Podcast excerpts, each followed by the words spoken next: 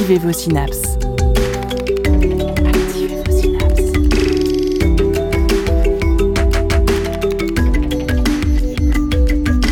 Poussez la porte du labo des savoirs et entrez dans un monde de science et d'expérience.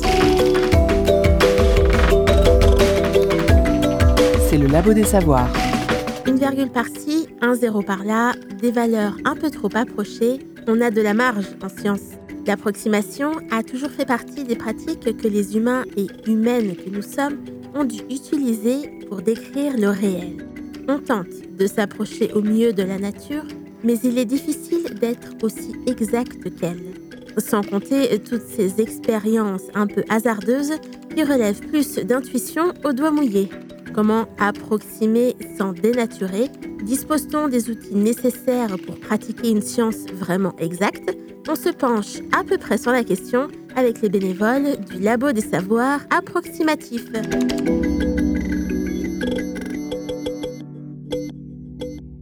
Voilà pour l'introduction. Je vous ai dit aujourd'hui, nous sommes donc, c'est le labo des savoirs approximatifs et jusqu'au bout du bout, nous sommes dans l'approximation, l'improvisation, la découverte, le à peu près. Mais ce qui n'est pas approximatif, c'est la qualité des chroniqueurs et des chroniqueuses présents et présentes ce soir. Et je commence par Sophie. Waouh. Bonjour à toi. Coucou Dunia. Ça faisait très longtemps et je suis très heureuse de te revoir à nouveau en émission. Je suis très heureuse d'être ici. Ça m'avait beaucoup manqué. Pourrais-tu présenter par exemple ton voisin de gauche? On va faire quelque chose comme ça, un petit euh, passage de bâton aujourd'hui. Oui, mais alors c'est au moment où je me souviens plus de son prénom. alors C'est horrible. Mais, mais pas du tout, car on est dans l'approximation. Bonjour euh, Vincent. Jérémy, Fred peut-être. Gérard. Bonjour Stéphanie, bonjour, euh, bonjour Carla. Voilà. Euh, bah, Jérémy Frexas, le fringant, mesdames et messieurs. Bienvenue à toi. Merci, bah, bonjour à, à toutes et à tous.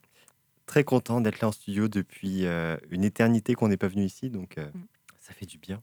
À ta gauche ou à ta droite, parce qu'on ne sait pas très bien aujourd'hui. Ah. Florence, euh, bonjour. Bonjour. Comment t'appelles-tu? Ah, Florence, j'ai cru comprendre. Tu es sûre que c'est pas Floriane peut-être du Ah coup? oui, peut-être. Oui, c'est vrai, ça va être marqué Floriane sur ma carte d'identité. Sur ta carte effectivement. Donc oui, je m'appelle euh, Floriane. Bienvenue à toi dans cette belle émission du n'importe quoi aujourd'hui. Et pour terminer, Célie. Mais Célie, ce n'est pas ton vrai prénom, n'est-ce pas? Bah non, évidemment. Bah non, bien évidemment. Voilà, sinon ça serait trop trop simple Bah, finalement. non, on est, et on n'est pas là pour la simplicité. Non, non, non. Bah du coup, euh, moi, mon, mon vrai prénom, c'est Sixtine. Comme la chapelle. Oui. Bienvenue à toutes et tous et pour cette nouvelle émission.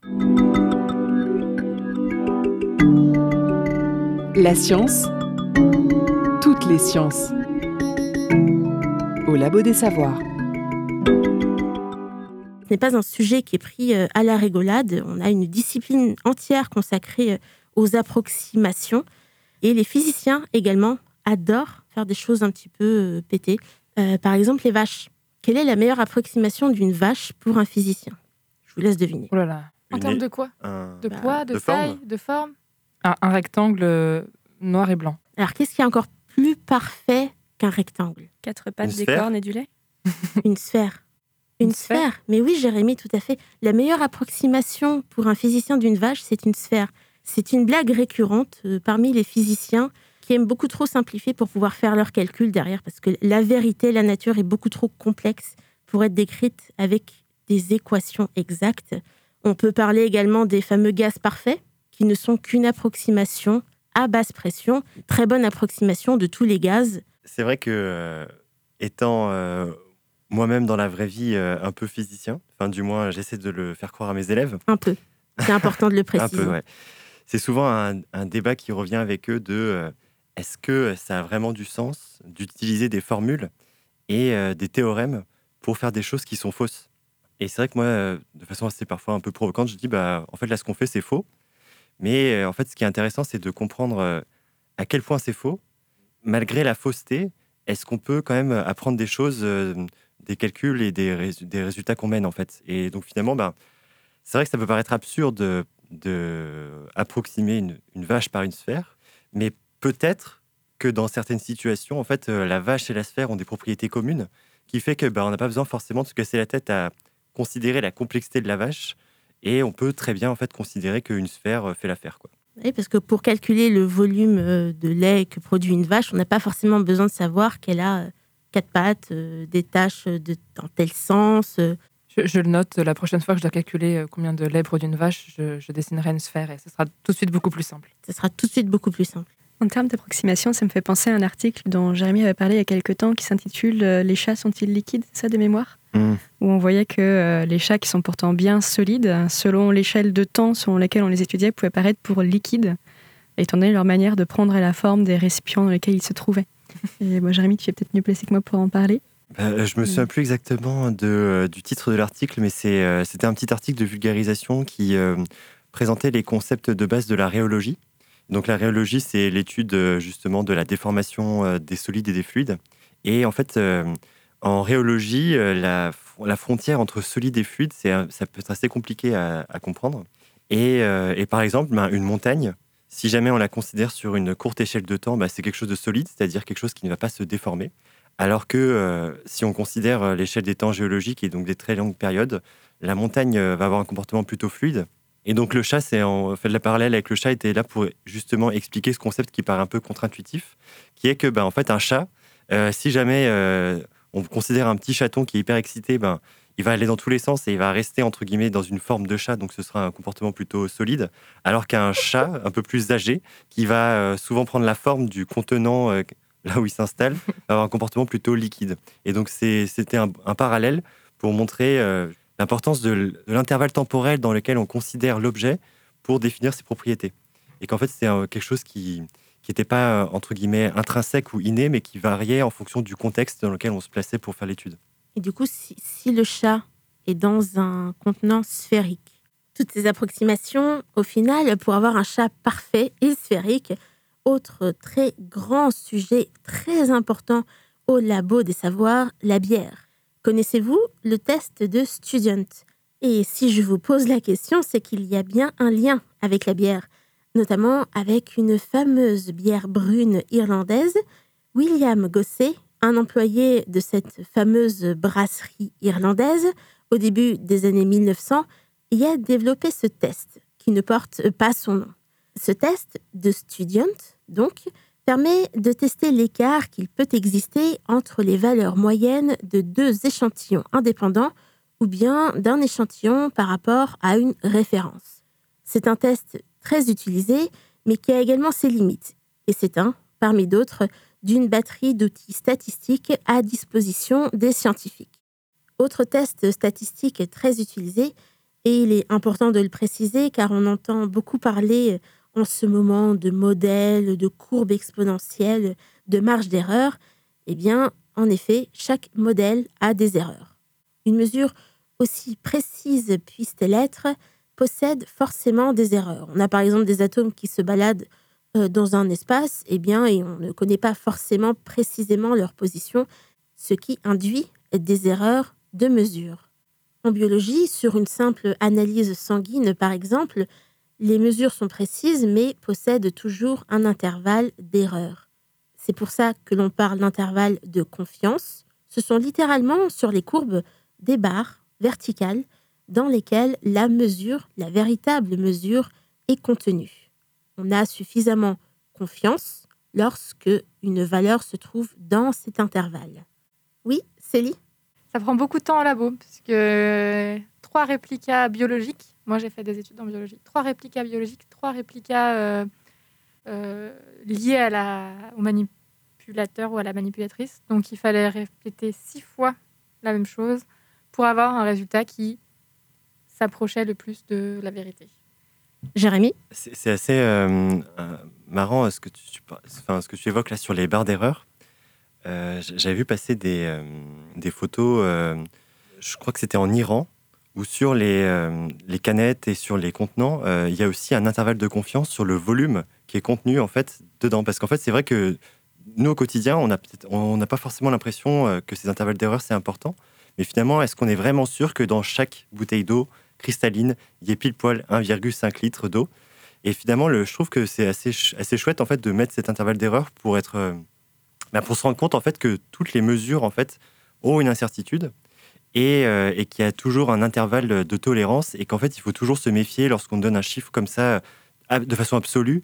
Enfin, je vois pas comment c'est possible de répliquer de façon euh, infinie et très précise une mesure particulière. Quoi. Oui, tu as parlé des intervalles de confiance. Mm. C'est exactement ça. C'est un intervalle avec un minimum et un maximum dans lequel on est à peu près sûr que la valeur cherchée est mesurée. Mm. Et euh, c'est des choses qui sont vraiment importantes en physique, en biologie, euh, parce que ben, rien n'est absolu, comme tu l'as dit, que ce soit de la bouteille de cristalline à une mesure biologique euh, faite en, laboratoire. Éveillez vos neurones. Vous êtes bien. Vous êtes au labo des savoirs.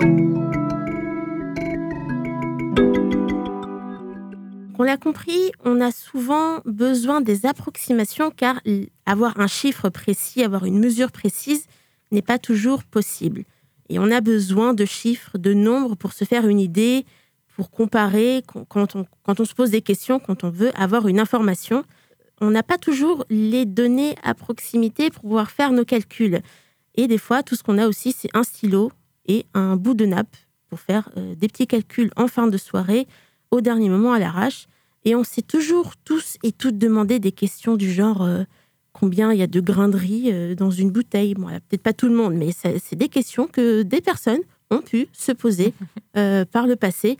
Et Sophie, je crois que nous avons un grand mathématicien qui s'est ah. penché sur la question. Presque un physicien. Ah, je t'avais dit que c'était approximatif. Ah oui, mais physiciens aiment plus l'approximation, je pense, que les mathématiciens.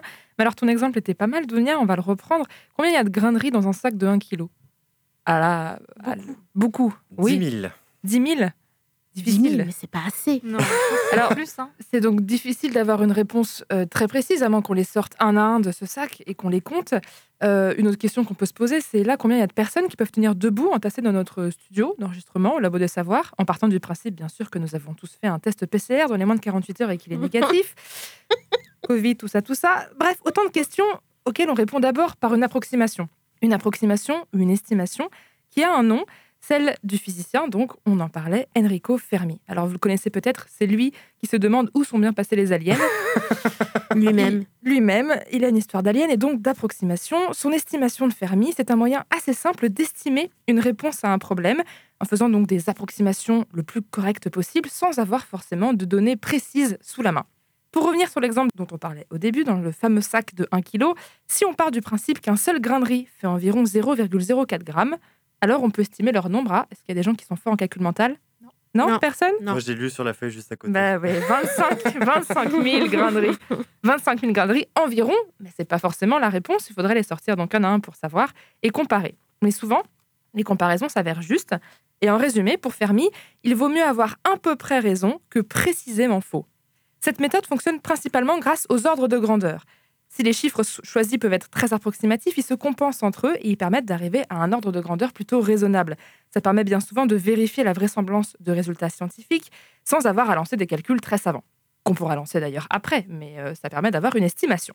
Un exemple connu de cette méthode revient à Fermi lui-même. Alors, selon la légende, parce que ça a été, euh, je l'ai lu sur plusieurs sites, mais je n'ai jamais pu le vérifier. Je vous le raconte quand même, c'est assez intéressant. Pendant l'essai atomique Trinity, qui est donc le premier essai au monde d'une arme nucléaire par les États-Unis en 1945, le physicien cherche à connaître la puissance de la bombe qui va exploser. Donc, la légende raconte qu'il déchire des morceaux de papier en, en petits bouts en prévision de l'explosion. Au moment de l'onde de choc, il lâche les morceaux au-dessus de sa tête et les bouts de papier s'envolent à environ 2 mètres. Après un rapide calcul mental, puisqu'il était fort en calcul mental, lui, Enrico Fermi estime alors que la puissance de l'explosion est d'environ 10 kilotonnes de TNT. C'est une approximation qui sera validée des semaines plus tard, à la suite des calculs faits par les scientifiques. Les, Fermi Problems, en anglais, c'est devenu le nom de problème mathématique qu'on donne à des élèves pour les entraîner à avoir une réflexion pragmatique. C'est donc vachement utile. Il existe des pages et des pages entières de ces problèmes de Fermi, si vous voulez vous entraîner. Il y en a plein sur Internet. Moi, pendant ce temps-là, je vais retourner compter mes graineries. Est-ce que je peux faire un disclaimer sur moi-même? Je ne suis pas du tout apte à faire des estimations de taille. Je suis incapable de dire qu'un immeuble fait telle ou telle taille, qu'il y a tel ou un certain nombre de personnes dans une foule. Je n'ai aucune idée de la différence entre 50 euh, personnes ou 250 personnes dans un endroit. Il faut absolument que j'ai un repère qui soit euh, hmm. connu. Et donc, j'apprends des repères par cœur. Donc, euh, j'estime des tailles par rapport à ma propre taille Je me dis, euh, bah, je mesure euh, 1m75, donc euh, j'évalue combien de fois moi il y a, et euh, donc je, je- je multiplie. Et Je, je suis dans la même team, Célie. Je suis pareil. C'est-à-dire que je ne sais pas les chiffres. Pour moi, là, j'ai lu qu'un un grain de riz faisait 0,04 grammes. Je n'en avais aucune idée. Je ne sais pas ce que ça représente. Moi non plus. Mais là, même euh, des distances, moi, des fois, je demande à mon papa, ah, à ton avis, ça mesure à peu près combien? Il me fait 37 cm et je suis là. ok, je mesure. On est à 37,5 ou 36,5. On est à ce degré de précision, mais juste à l'œil. Et je trouve ça incroyable parce que moi, je suis incapable de faire ce genre d'estimation. Oui, t'aurais dit un mètre comme moi. C'est ça, À j'aurais peu près. fait, oh, T'es- t'es Bah, dans, c'est- toi, tu es vraiment dans euh, un ordre grandeur au, au pifomètre à peu près. Ah non, quoi. mais C'est, euh, c'est- c'est c'est vraiment, j'ai l'impression d'être, euh, de ne pas voir des choses correctement parce que j'arrive pas à faire cette ordre de grandeur, donc je suis obligée d'avoir des repères. mais c'est- Des références. Ouais, des des références. références, mais c'est pas déconnant parce que même un ordre de grandeur, tu peux dire euh, 10 millions de grains de riz. euh, si tu sais pas ce que c'est déjà euh, 10 grains de riz, tu peux pas avoir une idée de l'immensitude de ce que ça représente 10 millions de grains de riz. Il y avait ce même exemple avec la, la fortune de certains dirigeants de géants du web, que je ne citerai pas, qui commence par un A, où on avait, il est- la fortune était tellement grande qu'on n'arrivait même pas à se le représenter. Donc même parfois quand on passe par des ordres de grandeur, pour dire approximativement ça fait ça, si on n'a pas de, de référence, impossible de se le représenter. Il faut dire c'est le, c'est tant de fois un truc connu finalement. C'est pour ça qu'on utilise souvent les terrains de foot. Ça fait tant de terrains de foot. euh, Ouais. Etc. Ou tant de Tour Eiffel, ou tant de. Autant de piscines olympiques, euh, on le voit souvent dans les articles de vulgarisation, c'est de donner un- un réf- une référence pour ceux qui, comme nous, n'ont aucune idée de quoi on parle. Exactement. Bah écoute, je suis ravie de ne pas être la seule dans ce, dans ce, dans cette situation. Bon, c'est pas une situation qui est folle, mais du coup, ça me rassure un peu quand même. C'est bon à savoir. C'est bon de savoir. C'est le labo des savoirs. Et je me tourne vers euh, Célie. Célie, tu es toujours là, notre chère euh, chapelle. Je suis toujours là, Dounia. Euh, tu es avec nous aujourd'hui en plateau pour. euh, Attends. Ça va. Attends, deux, deux secondes, ça va me revenir. Je l'ai sur le bout de la langue. Tu venais faire un truc, Oui, un bidule. ouais, j'étais- à peu, à peu près là, ouais, exactement. Ah. parce que j'aimerais parler d'un truc. Euh, Ah oui, tu m'en as parlé. euh, Ça, euh, sur- mm. euh, ouais, je sais plus. Ouais, je vois à peu près. Ouais, à peu Ouais. près, voilà, c'est ça. C'est l'approximation lexicale, ça s'appelle. Mais vous l'avez très bien expérimenté. Euh, donc, le portail lexical du CNRTL, le Centre national de ressources textuelles et lexicales, une mine d'or, cet endroit, distingue deux définitions euh, du mot approximation, une définition mathématique et une définition du langage courant. Donc, en mathématiques, c'est, j'ouvre les guillemets, une opération par laquelle on tend à se rapprocher de valeurs réelles d'une quantité ou d'une grandeur sans y parvenir rigoureusement et par extension le résultat quantitatif de cette opération ou une valeur approchée.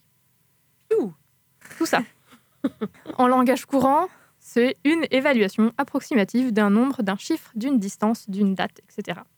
Et donc par extension le caractère d'une chose lorsqu'elle n'offre qu'une exactitude relative que ce soit en mathématiques, ou alors apparemment les autres disciplines non-timation, ou dans le langage courant, l'approximation, c'est quand on se rapproche de la valeur réelle d'une chose. Mais ce n'a pas toujours été le cas, parce que si je vous dis rapprochement, est-ce que vous pensez tout de suite à une approximation mathématique? Pas vraiment. Non, je, pense à, à deux êtres qui Et- se rencontrent. Eh bien, tu as tout à fait raison. Mhm. Certains auteurs du Moyen Âge utilisent le sens rapprochement entre un homme et une femme, virgule, rapport conjugaux, qui est emprunté au latin médiéval approximatio, qui est action d'approcher quelqu'un. Donc si vous lisez le latin chrétien, les références seront en description du podcast. Tout à fait. couramment, couramment. Ah, écoute, je sais pas. hein. On s'adapte à la diversité de nos, de nos publics. Alors, pour savoir que votre interlocuteur ou interlocutrice approxime, ou si vous voulez faire savoir aux autres que vous-même faites des approximations, il y a des indices, des éléments de langage.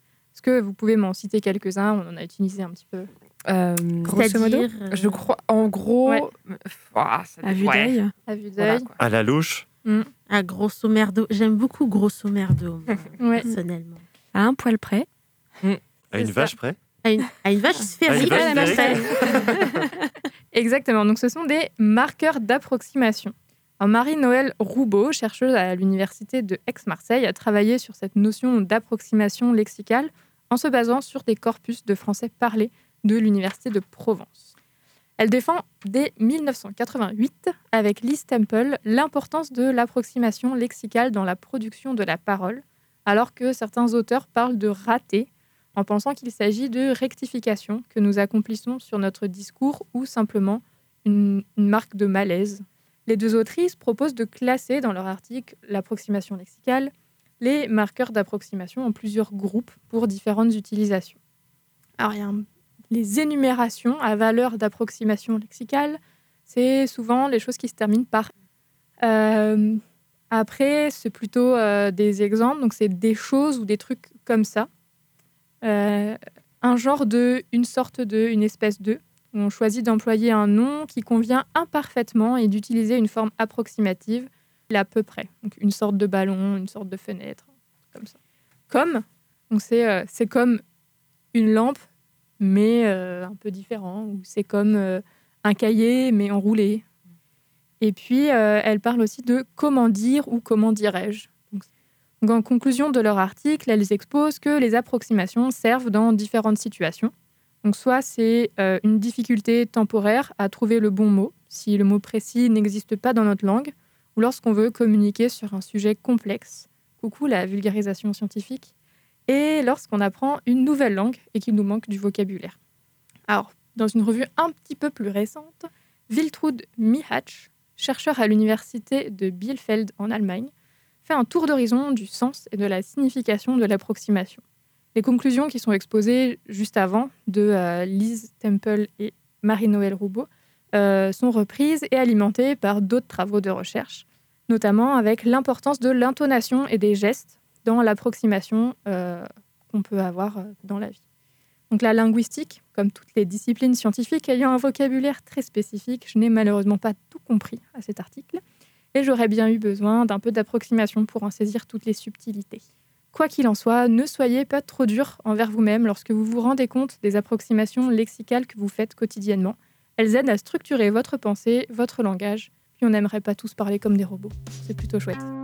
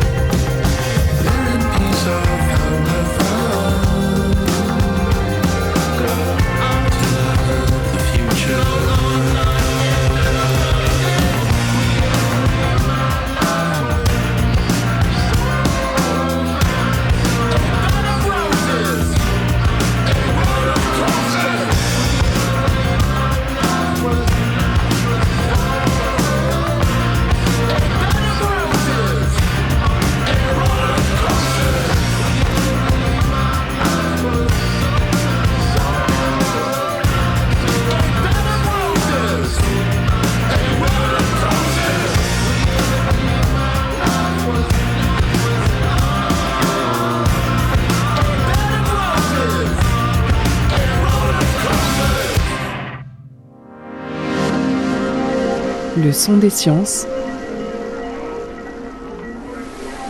au labo des savoirs.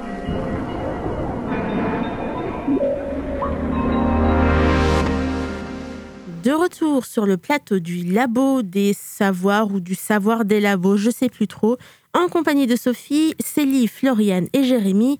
Jérémy qui, en préparant cette émission, a fait une chouette découverte littéraire. Tout à fait. Alors on commence à le comprendre, hein, la science approximative, c'est une chose très sérieuse. Toutes les choses très sérieuses ont leur magazine. La science approximative n'échappe pas à la règle puisque j'ai découvert l'existence de J'apprends Magazine. Alors ce projet éditorial est mené par deux illustratrices, Sophie Gendron et Daphné Geisler. Leur point de départ, choisir un sujet.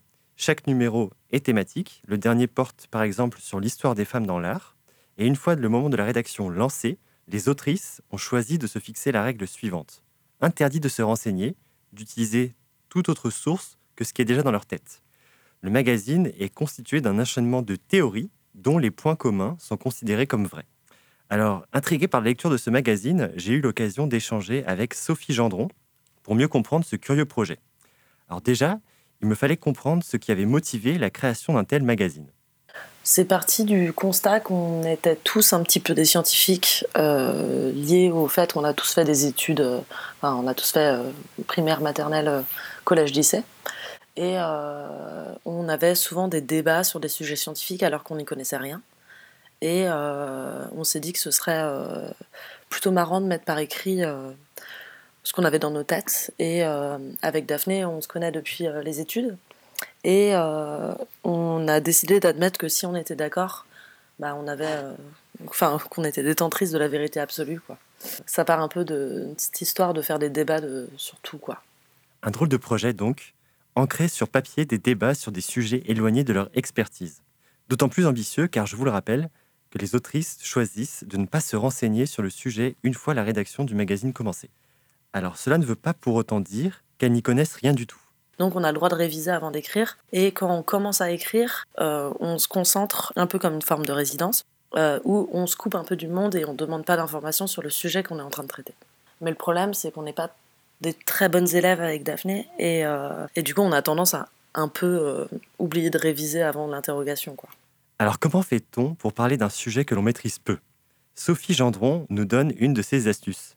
En fait, l'intérêt de faire J'apprends Magazine, c'est aussi de faire énormément de digressions. Parce que je pense, euh, par exemple, quand on passe un oral, euh, je pense euh, moi à mes oraux de, à mes oraux de bac. Quand, on est, quand on a des lacunes en termes de connaissances, on a tendance à faire des digressions pour un peu noyer le poisson. Et c'est un peu ce qu'on a tendance à faire avec J'apprends Magazine. On fait beaucoup de, on parle de choses qui n'ont aucun rapport parce qu'on n'a rien à dire en fait, ou pas grand chose. Donc, donc ça permet de, ouais, ça permet d'avoir plus de contenu et, et de se perdre un petit peu quoi. Et on aime bien émettre une opinion personnelle sur. C'est pas un magazine de vulgarisation scientifique, c'est plus un magazine de, de notre point de vue sur des choses. Et, euh, c'est surtout ça. Donc il n'y a pas de limite. Moi, je sais que j'ai parlé, je crois, dans l'histoire de l'art ou dans l'histoire de l'art des femmes, j'ai parlé de ma maman, rapport avec un magazine scientifique, mais ça nous faisait rire de faire ce genre de digression. Parce que ça nous fait rire de, ouais, de noyer le poisson.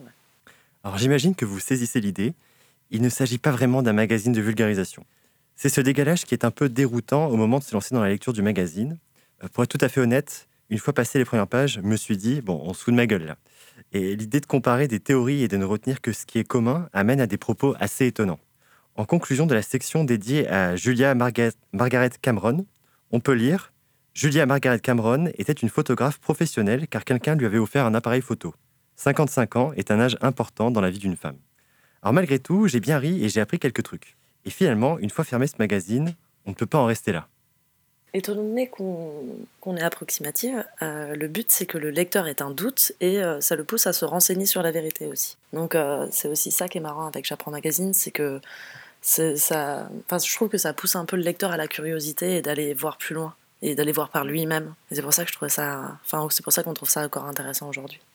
Le contenu pousse au doute, tant sur le fond que dans la forme. J'ai donc demandé à Sophie Gendron de m'en dire un peu plus sur leur source d'inspiration. Je crois que le point de départ, si je me souviens bien, parce que ça, c'était il quand on était en études ensemble, donc c'était il y a 7-8 ans, je pense, c'était euh, les euh, images doc et les euh, magazines pour enfants scientifiques. Et on trouvait assez étonnant le ton qu'ils prenaient pour parler aux enfants, qui étaient parfois un peu, un peu niais. Et, euh, et nous, à la base, on voulait faire des magazines plutôt pour les enfants, et finalement, on s'est réorienté. On a fait des, adultes, des, magazines plutôt pour les adultes. Enfin, par exemple, on, se souvient d'un magazine qui disait euh, le ciel est très gros, il est très loin, il brille très fort. Et, euh, c'est une manière de parler qu'on trouvait un peu bête, et, et, ça nous a fait rire. Parler aux adultes avec le même ton que peuvent ou pouvaient, hein, je dois admettre que ça fait longtemps que je n'ai pas ouvert un image doc, avoir les magazines scientifiques pour enfants, le pari est réussi. Mais J'apprends Magazine, ce n'est pas que du texte, car je vous rappelle que Sophie Gendron et Daphné Geisler sont illustratrices. C'est la même démarche à la fois pour les textes et les, images. On n'a pas le droit de regarder sur Internet non plus. Et euh, Daphné et moi, on a fait une formation aux arts décoratifs de Strasbourg en illustration toutes les deux. Du coup, c'est notre domaine, euh, on va dire, d'expertise, plus ou moins. C'est plutôt le dessin que le texte. C'est très difficile de dessiner de mémoire un corps, euh, un cœur ou euh, des poumons. On trouvait ça bien de se lancer le défi de dessiner des choses de mémoire. euh, alors que alors qu'on n'est pas des scientifiques. Comme on fait énormément de digressions, on a un peu tendance à illustrer des choses qui n'ont aucun rapport avec le sujet, comme ça ça nous évite de dessiner des choses scientifiques. Et ça nous fait rire d'illustrer plutôt les anecdotes que les, que les vérités qu'on qu'on essaie d'affirmer. Alors, les pages du magazine présentent euh, des diagrammes et des figures légendées à la manière des articles scientifiques. Un clin d'œil qui est aussi une façon de détourner ces codes. Très clairement, on a, on a une certaine euh, passion pour les camemberts et les euh, graphiques complètement absurdes qui n'apportent aucune information. Par exemple, euh, le graphique qu'il y a dans nos magazines, c'est le même depuis le début. Euh, on l'a calé dans tous et on a mis des informations, mais c'est le même dessin depuis le début du, du magazine. Donc ça n'a aucune valeur scientifique. Exactement, c'est juste les légendes qui changent, mais c'est le même dessin. Alors à ce moment-là de la chronique, peut-être vous dites-vous que ce projet est vraiment génial. Ou peut-être pensez-vous que moi-même je me fous un peu de vous à meubler du temps d'émission en évoquant un magazine qui n'a rien de scientifique mis à part le nom et dont les autrices disent ouvertement qu'elles écrivent un contenu non fiable, illustré de manière un peu superflue. Alors j'avais une dernière question à poser pour persuader celles et ceux qui sont dans cet état d'esprit.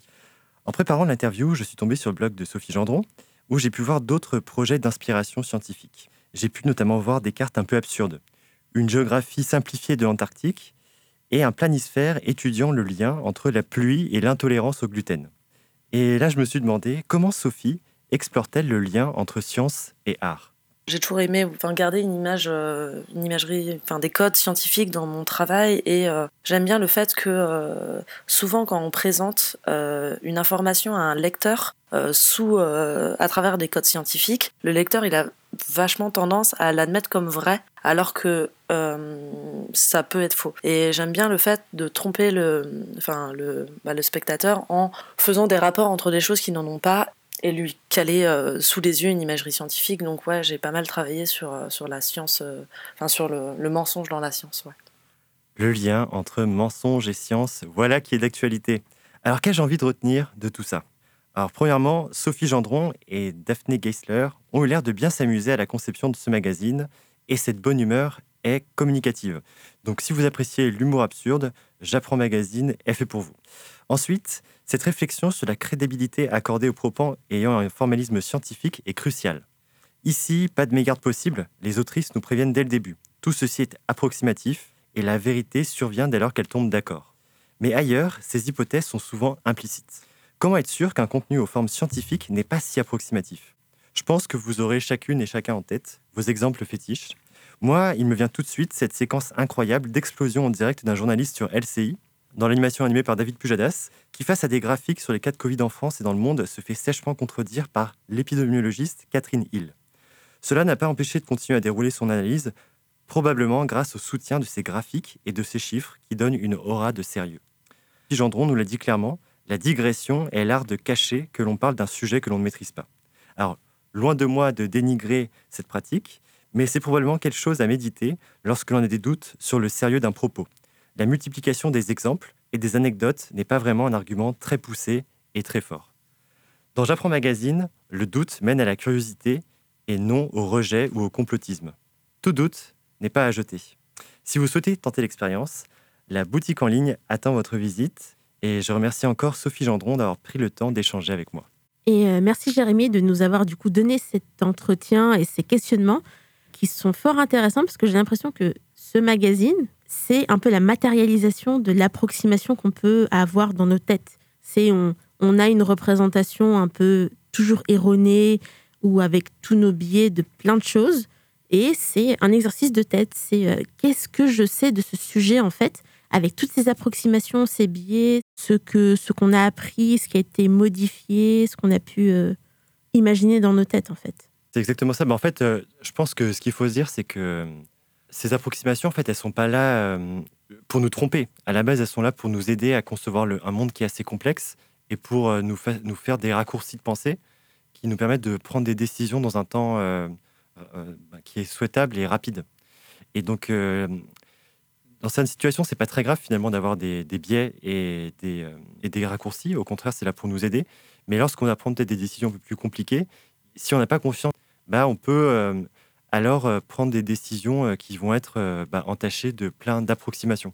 Et en fait, ce qui est intéressant dans ce magazine, c'est donc en effet le fait de poser sur papier en fait toutes les choses qu'on sait, et en fait d'avoir décidé d'un critère de vérité qui est complètement décalé, qui est ce qui est la vérité, c'est ce qui est commun aux deux. Par exemple, euh, un moment donc dans le, numéro que j'ai entre les mains, c'est sur les, les, femmes dans l'histoire de l'art. Il y a une artiste qui s'appelle Ilma Alf Klimt. Bon, je t'avoue que je ne connaissais aucune des personnes qui sont présentes dans ce magazine. Et l'une d'entre elles dit qu'elle est suédoise et l'autre dit qu'elle est norvégienne. Et finalement, la conclusion, c'est qu'elle est du Nord, de l'Europe du Nord. et en fait, je trouve que en fait, ce, ce, cette- ce critère de vérité paraît complètement absurde. En fait, jamais, enfin, en tout cas dans la, dans la vraie vie, c'est souvent euh, les choses qui sont communes à tout le monde qui sont la vérité. En fait, c'est plus compliqué que ça. Mais le fait du coup de fixer un critère qui est complètement absurde fait réfléchir à nos propres critères de vérité. Qu'est-ce que dans nos choses approximées qui sont dans nos têtes, on considère comme vrai ou pas? Pourquoi? Et, euh, et comment est-ce qu'on peut être sûr en fait qu'on sait des choses quoi? Et en fait, dans ce magazine, ce qui est sûr, c'est que à la fin, quand on le ferme, ben, on sait qu'il y a beaucoup de choses qui sont probablement euh, un peu éloignées de la réalité. Et donc, ben, ça donne envie de, de creuser, d'aller trouver des sources un peu plus fiables pour euh, vraiment en fait savoir ce qu'il en est. Quoi. Je trouve ça assez imp- impressionnant comme euh, exercice de se dire oh bah je vais faire des petites recherches et puis après euh, j'éteins tout et je dessine des trucs de mémoire en se disant bah c'est peut-être ça mais peut-être pas du coup on y va on, on fait le truc sur lequel on, on se sent le mieux et qui nous paraît le mieux et je trouve ça impressionnant parce que enfin, que ce soit dans notre travail ou que ce soit euh, dans la vie quotidienne on a tellement accès à l'information rapidement parce qu'on a un téléphone dans les, dans les poches ou dans le sac. Et euh, finalement, on peut savoir euh, combien il y a d'habitants à Chicago en, en deux, deux secondes, finalement. Et alors que euh, si on avait dû euh, faire, euh, trouver cette information autrement ou faire une approximation sans accès, on serait peut-être pas arrivé à, à ces, ces conclusions-là. Et je trouve ça impressionnant de, d'arriver à se détacher complètement des chiffres, on va dire. Pour, Oui, c'est s'imposer une approximation en fait. Oui, c'est ça. moi, ça me rappelle mes repas de famille où euh, généralement il y a une question euh, qui est posée par euh, l'un d'entre nous et après c'est bah, je sais pas, je pense que c'est à peu près ça. Et donc il y a une discussion qui commence à se créer sur la question plus ou moins scientifique ou même d'actualité et des débats. Et puis il y a un moment ma mère qui va se lever pour aller chercher un Larousse ou pour aller regarder sur Wikipédia pour donner une réponse juste, fiable et une vérité établie à ce débat parce qu'elle ne supporte pas de ne pas savoir. Et donc, si on commence à débattre sur un sujet scientifique, au- aussi bien que ça peut être, non, mais même un sujet sociétal sur euh, les femmes peintres, est-ce qu'elle est norvégienne, euh, suédoise, combien il y a d'habitants à Chicago, euh, combien il y a de graderies dans un sac. donc, nous, on va s'es- s'esquinter à faire des approximations, des estimations et des, je pense que, j'ai lu que, dans mon souvenir, c'est. Et puis, elle va chercher, elle, l'information véridique. Et en fait, c'est assez amusant parce qu'une fois qu'elle a l'information, bah, il n'y a plus de débat et on fait OK. Et on arrête la discussion. Mais on a appris un truc. ça pose aussi la question finalement de la simplification, parce qu'il y a forcément des informations qu'on ne retient pas, et on est obligé de faire euh, un peu quelques simplifications, des approximations pour retenir des informations.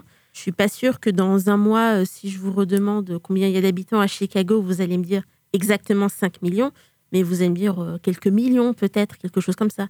Est-ce que pour vous, ça fait partie également du processus de, transmission, de vulgarisation? Est-ce que c'est obligé de passer par une phase de compréhension? Est-ce qu'il y a des concepts qui sont vraiment beaucoup trop compliqués pour être donnés euh, tels quels et qui doivent être approximés, quitte à perdre une part de vérité Moi, j'ai une réponse qui est. Enfin, à mon avis, pour moi, en tout cas, il n'y a, pas de débat à avoir dans ma vie.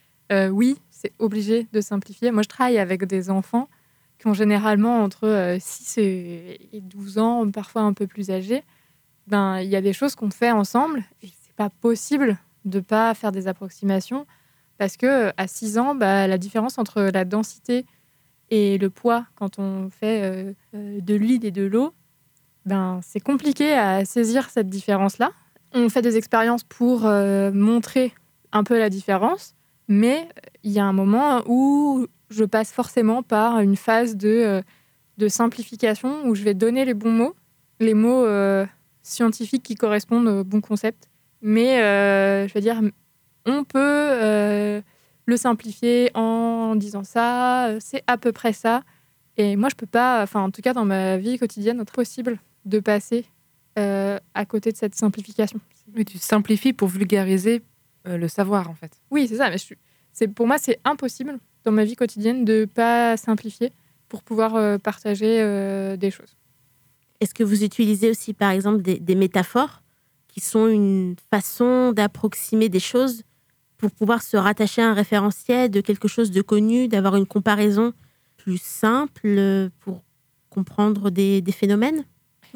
Oui, mais c'est ce qu'on disait tout à l'heure. ouais. euh, Célie qui disait que si elle, elle prenait sa taille comme référence pour essayer de calculer, par exemple, la taille d'un immeuble, en fait, les, les métaphores sont un super bon moyen de comprendre des, des, des choses qui sont incompréhensibles habituellement. Euh, quand on parle, par exemple, des distances dans l'univers, nous, humains, c'est un peu compliqué de se rendre compte euh, vraiment, euh, réellement, la distance. Donc, euh, moi, je me souviens que quand j'étais petite, en primaire, notre prof, on habite à Nantes, et il avait pris des, lieux de Nantes que nous, on connaissait, enfants, et il avait dit, bah ça, c'est à peu près là où se trouve Pluton par rapport à nous, sinon on était la Terre. Et donc là, on voit, on parcourt, on, a... Alors c'est une approximation, euh, Pluton se trouvait pas réellement au niveau de la cathédrale, mais ça permettait quand même de savoir à peu près qu'est-ce qu'il en était dans la réalité. Et donc je pense que c'est c'est pas vraiment des simplifications, enfin c'en est, mais elles sont nécessaires pour euh, se représenter des choses et pour s'en souvenir, parce que je m'en souviens encore, alors qu'il nous aurait dit des distances et les chiffres exacts euh, de ces distances euh, entre planètes, je n'aurais rien retenu. Jérémy Je pense que la. enfin, je, je- je- je vous rejoins sur l'importance des métaphores et des simplifications. Je pense que la- c'est important d'avoir des points de comparaison, mais je pense qu'il faut aussi bien, bien insister sur les limites de ces métaphores et de ces euh, comparaisons. Parce que je pense qu'il y a, dans certains un peu complexes, la difficulté quand on pose des métaphores, c'est de pas justement saisir la complexité qu'il y a derrière euh, ces concepts-là.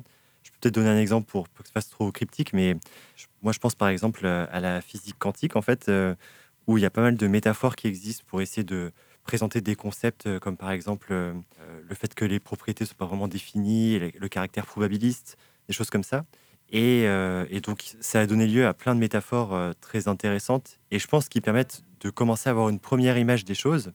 Mais la difficulté après, c'est de ne pas tordre trop ces métaphores pour aller vers des dérives, euh, je pense peut-être que vous connaissez autour de des thérapies quantiques, etc., où finalement, en fait, on va essayer de, dire, bah voilà, par exemple, une particule, elle existe et elle n'existe pas en même temps, et donc du coup, bah, on va retrouver la même chose sur des maladies dans le corps, etc. Et, et en fait, euh, encore une fois, ces métaphores, elles permettent de, de- toucher du doigt, mais euh, je pense qu'il faut aussi réussir à dire, bah, par exemple, on ne peut pas du tout euh, considérer que ce qui se passe à l'échelle d'une particule, c'est réplicable à l'échelle d'un être, un être vivant, et donc comprendre aussi les limites de ces métaphores, sans quoi en fait on perd l'information qui est derrière.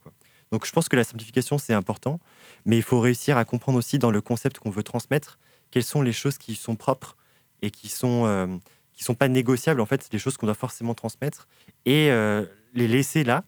Et pour le reste, en fait, pour moi, c'est un peu comme ce qu'on disait avec euh, Fermi, par exemple, c'est on va essayer de comprendre en fait quels sont les paramètres clés du concept qu'on veut transmettre, et le reste, peut-être qu'on, peut-être que ça a une importance, mais plus négligeable, et du coup, on va le, on va le, peut-être pas en parler, mais ce qui est vraiment important, il, il faut réussir à le faire passer sans trop dégrader en fait le, le contenu, quoi. C'est mettre une sorte de disclaimer et de dire attention, là on simplifie, mais c'est comme ça vous allez comprendre de quoi on parle.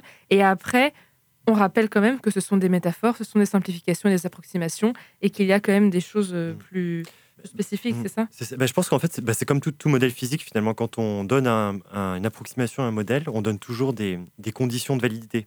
C'est-à-dire, ben, je sais pas, par exemple, euh, bah, le- le- comme l'a dit Dounia, euh, la loi des gaz parfaits, c'est valable lorsqu'on est à basse pression euh, dans des, euh, certains types de gaz qui ont peu d'interaction entre chacun des constituants. Enfin, en gros, il y, a des- il y a des règles. Et en fait, c'est pas parce que c'est magique, entre guillemets, c'est parce que en fait, il y a des hypothèses derrière qui permettent d'arriver aux propriétés qu'on utilise dans ce modèle. et qu'en fait, ces hypothèses, elles correspondent à, à certains phénomènes qu'on peut aussi associer au modèle. Et l'idée, c'est voilà, c'est de comprendre en fait dans quelle mesure cette approximation elle est juste. De mettre un cadre. Exactement, ouais. Donc voilà, on, on simplifie avec un cadre et avec un disclaimer pour dire attention, on simplifie. C'est ça, on simplifie. Et ça marche dans ce cas-là parce qu'on a ces propriétés-là qui permettent d'arriver à la fin au résultat.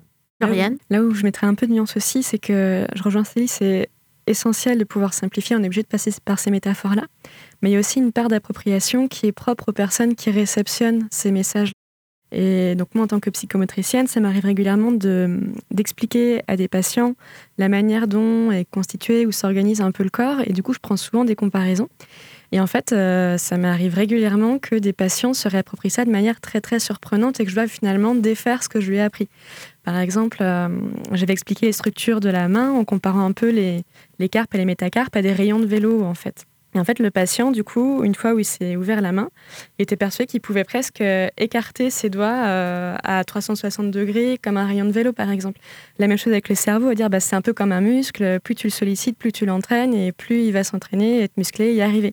Et en fait, il s'est représenté que du coup, s'il entraînait trop son cerveau, ça pouvait gonfler et se retrouver écrasé dans la boîte crânienne, par exemple. Et voilà, donc des comparaisons comme ça, j'en ai fait plein. Et, euh, et les trois quarts du temps, ça fonctionne bien. Et, et voilà. Mais il y a effectivement une part d'appropriation qui est propre à ce que euh, chacun a vécu et connaît et a eu l'occasion d'apprendre aussi. Euh, Ou pareil, j'avais pu comparer le, transit à un tapis roulant. Et en fait, euh, pour un patient qui avait des gros problèmes d'évacuation, il se représentait que du coup, ce tapis roulant pouvait s'arrêter à tout moment et qu'il pouvait un peu se retrouver bloqué de partout et gonflé de partout parce que fin de l'évacuation du tapis roulant. Quoi.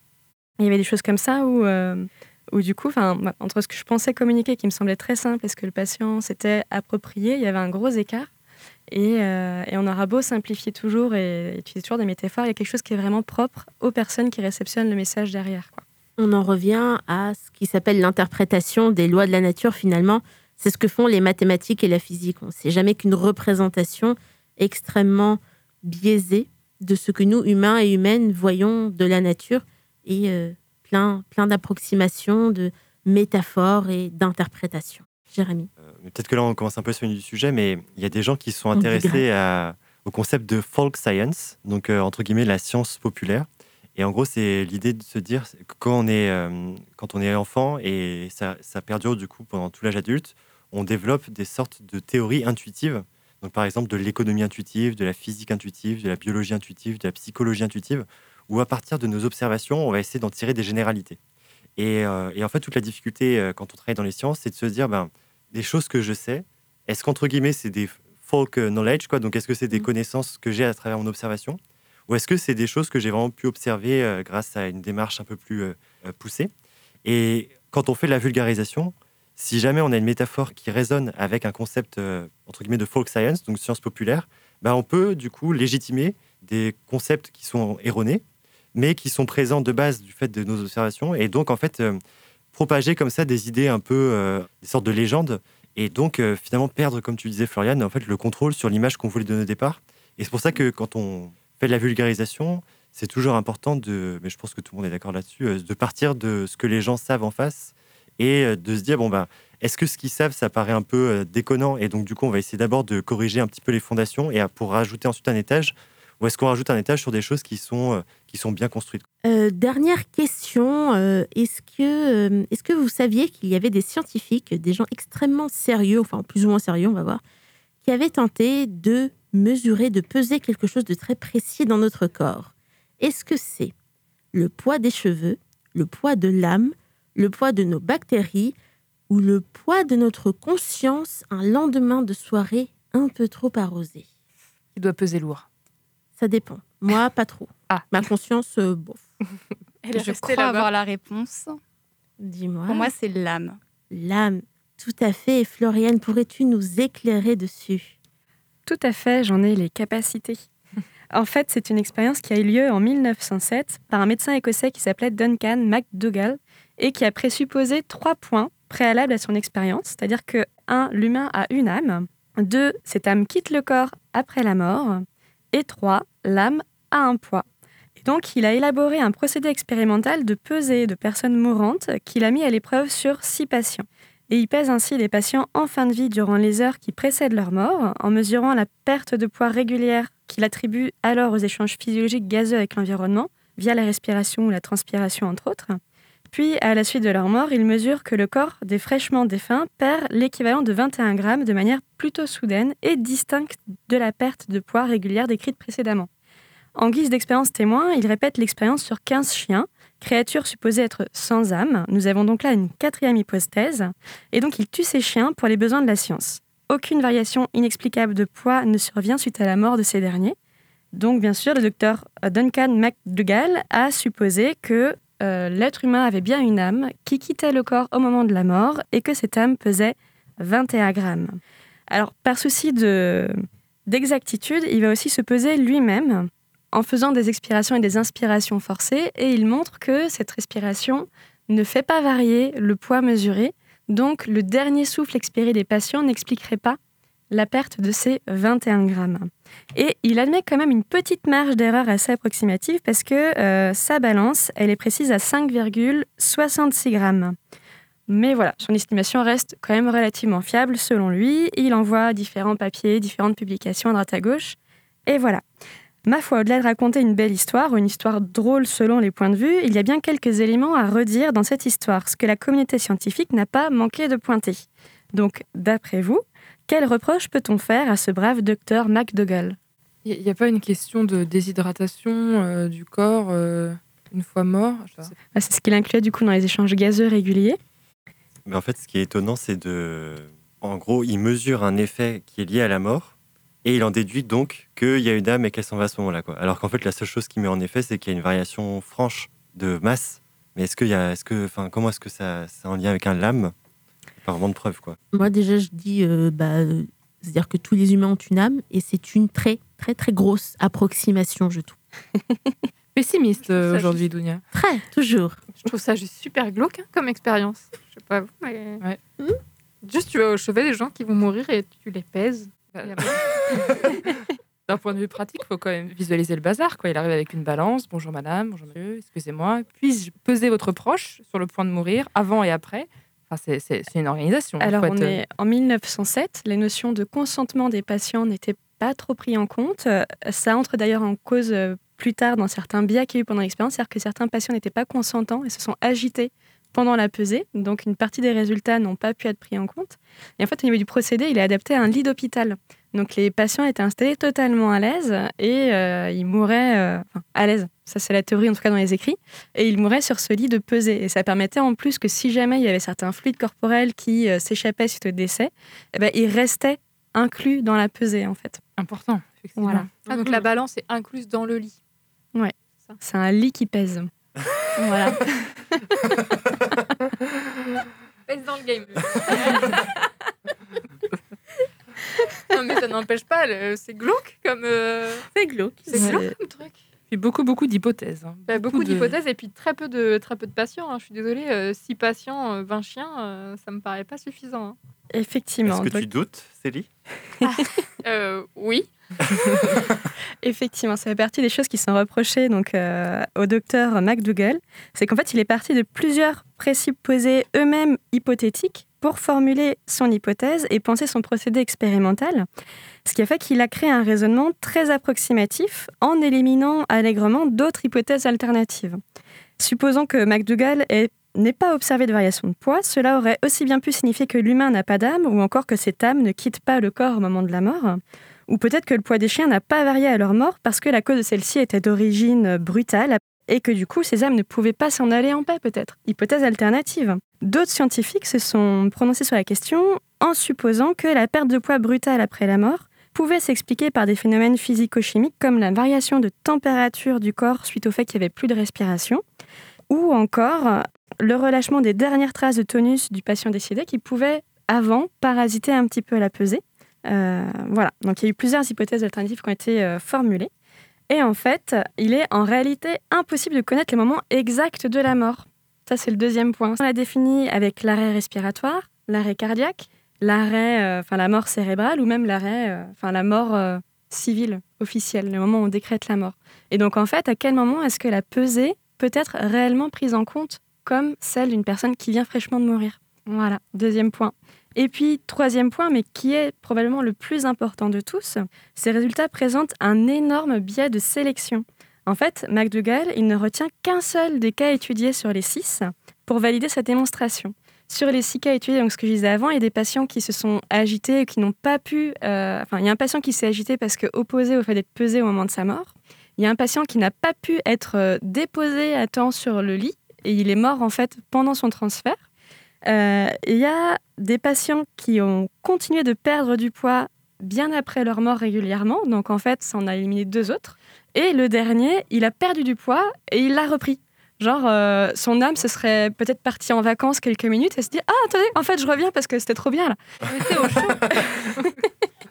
Donc, en fait, sur ces six patients, il en retient qu'un seul pour mettre en avant son hypothèse et le reste, bon, il a un peu truqué ses écrits et ses chiffres et ça s'est su bien après.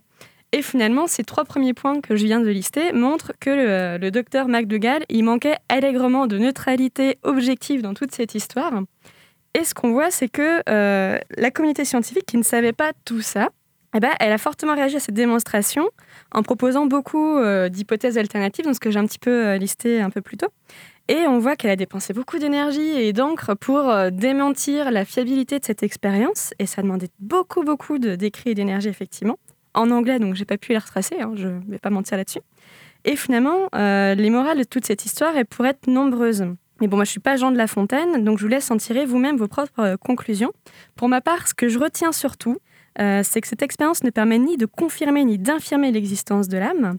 En revanche, elle permet de confirmer que la bêtise peut être humaine, y compris chez les scientifiques, ce que de nouvelles personnes se sont allègrement chargées de nous démontrer encore très récemment. Toute ressemblance serait bien sûr fortuite. Et certainement pas autour de cette table. Merci Floriane pour cette chronique. Avais-tu euh, des sources d'inspiration? Euh, mais oui, bien sûr, Dunia, que je peux te répondre. J'ai d'ailleurs une excellente source à ce sujet, puisque Alan Van Lanten s'est chargé d'écrire une chronique qui synthétise euh, cette expérience sur podcastscience.fr. Et on leur fait un grand coucou.